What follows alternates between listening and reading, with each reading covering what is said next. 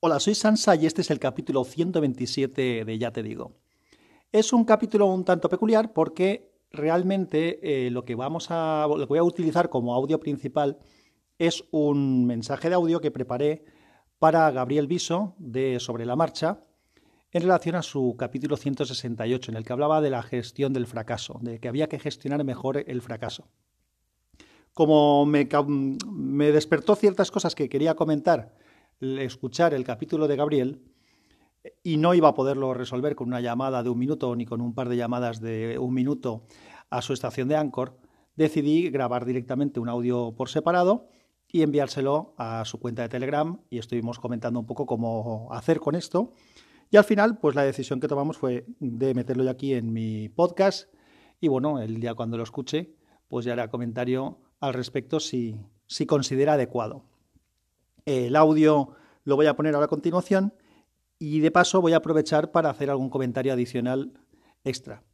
No lo he hecho en, tiempo y forma porque, eh, en tiempo mejor dicho, porque llevo un poco de retraso. Esta semana ha sido una semana muy complicada a nivel de, tiempo, de disponibilidad de tiempo. Y además tengo otro audio también grabado que tengo que editar, bastante largo para el otro podcast, un guion por rematar y también hacer. En fin, no, ya sé que no hace falta que os cuente películas, pero bueno, eh, a veces a mí me gusta explicar cosas porque eh, ni la calidad, ni el tiempo, ni la frecuencia a veces son las que uno desea y eso siempre tiene una explicación. Y justamente de eso, del que las cosas tienen una explicación, va lo que vamos a hablar en parte. Así que nada, os dejo con el audio y luego comentamos. Esta mañana he escuchado el capítulo 168 de Sobre la Marcha de mi amigo Gabriel Viso, en el que, eh, bueno, el título era Hay que llevar mejor el fracaso. Y hablaba pues de eso, del fracaso y de la autocrítica.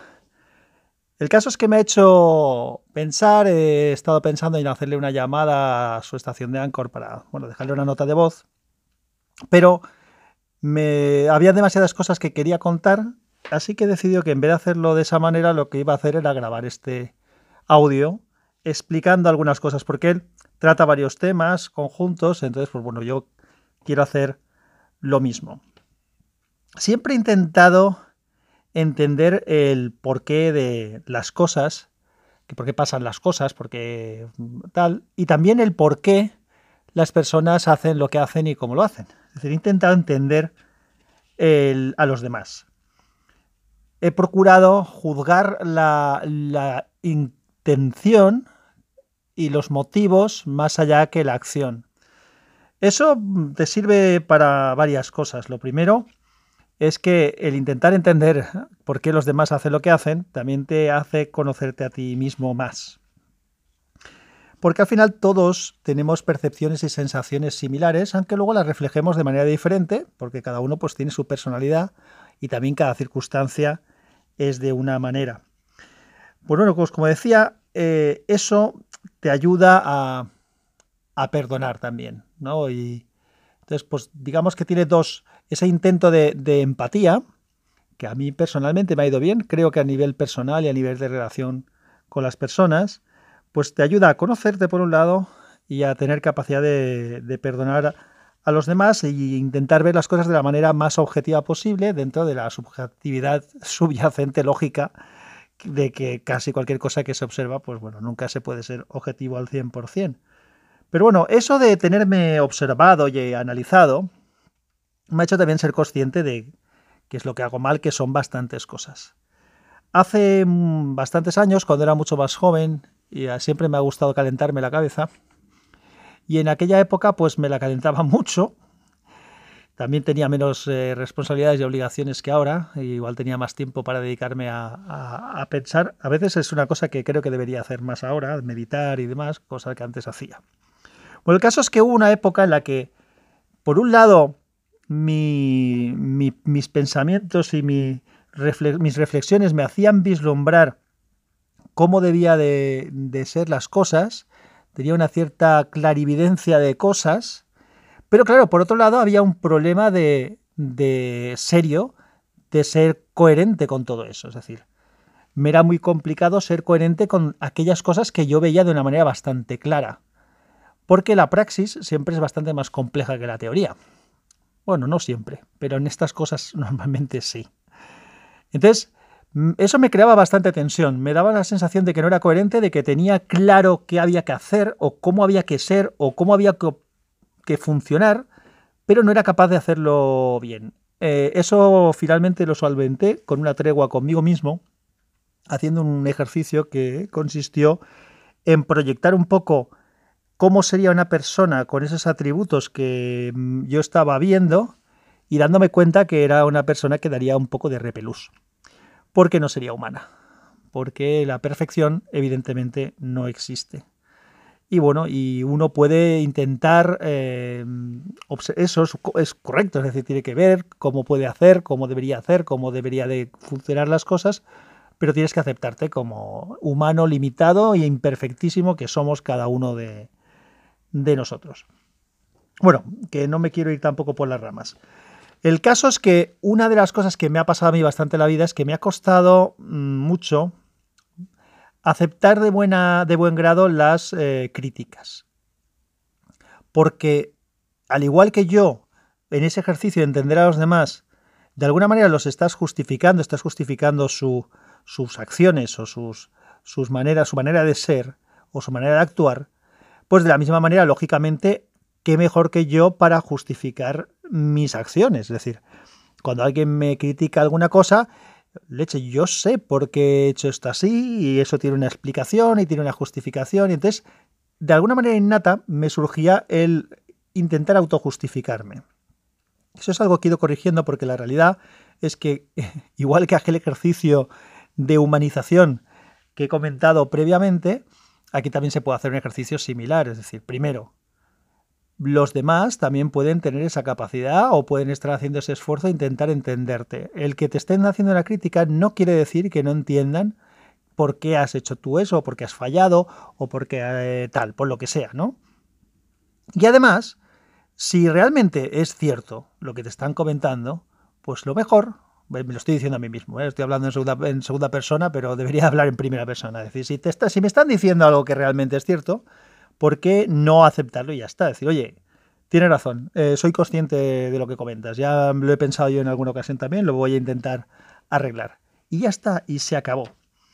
Luego en, el audio que, ha puesto Gabriel también hablaba un poco de que cuando alguien eh, no se equivoca, es decir, que es importante primero eh, aceptar eh, el ser crítico con uno mismo, aceptar las críticas y sobre todo, un poco parecido a lo que estaba comentando yo, lo ha dicho con otras palabras, el, que, el que no se equivoca, pues corre el riesgo también de pensar que es infalible y cuando alguien piensa que es infalible, pues probablemente va a acabar metiendo la pata.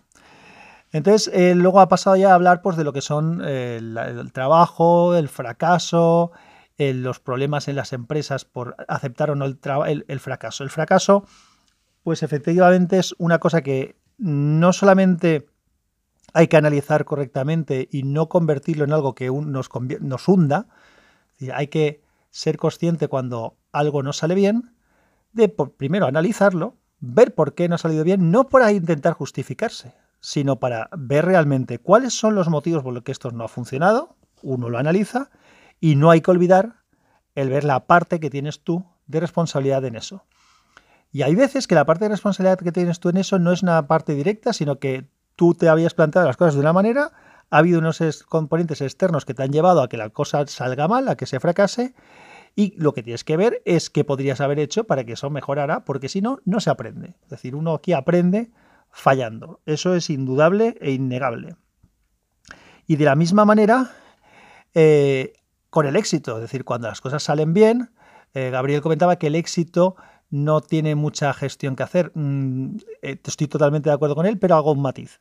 El éxito también se tiene que analizar, porque el éxito tenemos que tener claro qué parte del éxito se debe a lo que hemos hecho bien y qué parte del éxito es pues, algo casual o algo circunstancial y tenemos que ser conscientes de ello para poder replicar la situación de éxito más adelante y que no nos pille la sorpresa.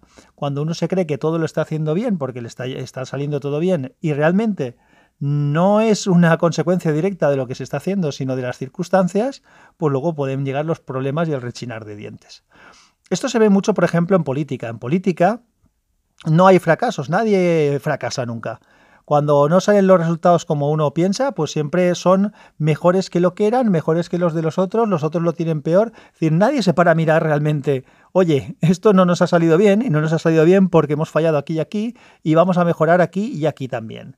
Eso es algo que si los políticos hicieran, yo creo que la ciudadanía iba a valorar. El que alguien diga, oye, mira, nos hemos dado cuenta de que esto no lo hemos hecho bien, y vamos a mejorarlo para la próxima vez. Vamos a estar atentos y a hacernos saber dónde hemos eh, aprendido la lección y vamos a tirar para adelante. Y al revés con el éxito. El éxito parece que siempre es mérito de ellos. Y a veces no lo es. Os voy a contar una anécdota que, bueno, no es una anécdota, una historieta de algo que, que refleja muy bien esto. Yo, como sabéis, me dedico al sector del agua. En el sector del agua hay una feria muy importante que, bueno, era una feria muy importante que se celebra en Zaragoza, que se llama Esmagua. A esa feria pues llevamos las empresas más importantes del sector desde hace muchos años. Llegó un momento, hace tiempo, en que tanto la organización de la feria dejaba bastante que desear, se abusaba de los precios y era una cosa que se extendía al resto de la ciudad. Los restaurantes estaban muy caros, abusaban, los hoteles era muy complicado encontrarlos, estaban carísimos, incluso se daban situaciones como, como la siguiente. Tú reservabas el hotel, la feria era bianual, es decir, se celebraba cada dos años, entonces nosotros, en la empresa que trabajaba yo, dejábamos reservado y pagado el 50% del hotel de una edición para la siguiente. Es decir, que con dos años de antelación ya habíamos pagado el 50% de lo que iba a ser el hotel de la siguiente edición. Lo cual para los hoteles, imaginad qué cojonudo es, ¿no? Pues ah, hubo un año en que el tema ya explotó, en el que llegando las fechas de la feria, nos llaman del hotel y nos dicen que el precio se ha duplicado. Entonces, claro, lógicamente la empresa dijo, oye, vamos a ver, esto lo tenemos reservado con dos años de antelación. ¿Cómo nos vais a duplicar el precio? Y además tenemos pagado, tenemos reservado el tema y tenemos pagado la mitad. Y dice, bueno, pues no pasa nada, os devolvemos la mitad. Es decir, a ellos les importaba un bledo que tú hubieras hecho una reserva, te devolvían el dinero porque sabían que iban a, a llenar el hotel igualmente y al doble de precio. Entonces no les interesabas tú, les interesaban otros. ¿Qué pasó finalmente? Pues que la gente empezó a abandonar esa feria.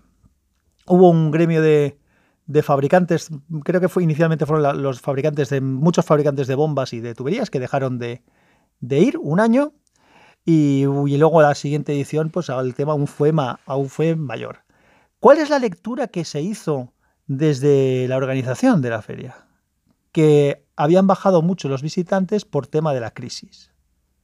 Cagada, la crisis no tenía nada que ver. Evidentemente la crisis puede afectar, pero el problema no había sido la crisis, el problema había sido el abuso. Si uno no es capaz de darse cuenta de dónde ha estado el problema, no lo va a corregir en la vida.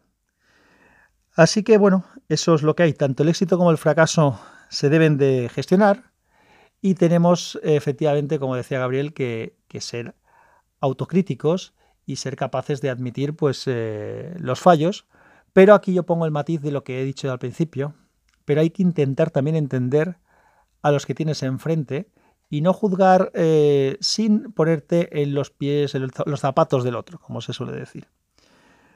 Pues nada más. Mm, a, modo de anécdota también, deciros que tenía un borrador grabado de todo esto eh, mientras iba andando y que solamente se me han grabado dos minutos de unos cuantos más, así que he perdido el resto. Si en algún otro momento creo que hay algo que añadir, pues bueno, pues haré un capítulo posterior con más meditaciones respecto a este tema. Un abrazo. Bueno, pues como comento al final del audio, efectivamente había alguna cosa que comentar adicional que en, ese, en esa grabación que perdí sí que hablaba en relación a alguna de las cosas que comenta Gabriel. Por cierto, os dejaré enlaces con al audio de Gabriel Viso en su podcast sobre la marcha para que lo podáis escuchar. Enrique, que evidentemente es el que ha provocado todo esto. Bueno, pues él habla también de una cosa que se llama el síndrome del impostor, que es cuando uno eh, tiene la sensación de que está en un sitio y que no merece del todo estar allí donde está, porque los que hay alrededor son mejores y demás. Eh, ya os, comento que ya había hablado del tema este en esa primera grabación. Ahora veo y me acuerdo que al volver a grabar el audio no recordé mencionar este asunto. Lo podría hacer ahora, pero no lo voy a hacer. Lo voy a dejar para un capítulo específico porque creo que es un tema del que puedo hablar eh, de manera aislada. Eh, recordaré que viene de aquí, simplemente por si alguien quiere un poco seguir la secuencia, pero grabaré un capítulo diferente. Así que nada más, gracias por escuchar hasta aquí. Ya veremos qué comenta Gabriel al respecto, si tiene algo que comentar. Y como siempre, un abrazo y que la fuerza os acompañe. Chao.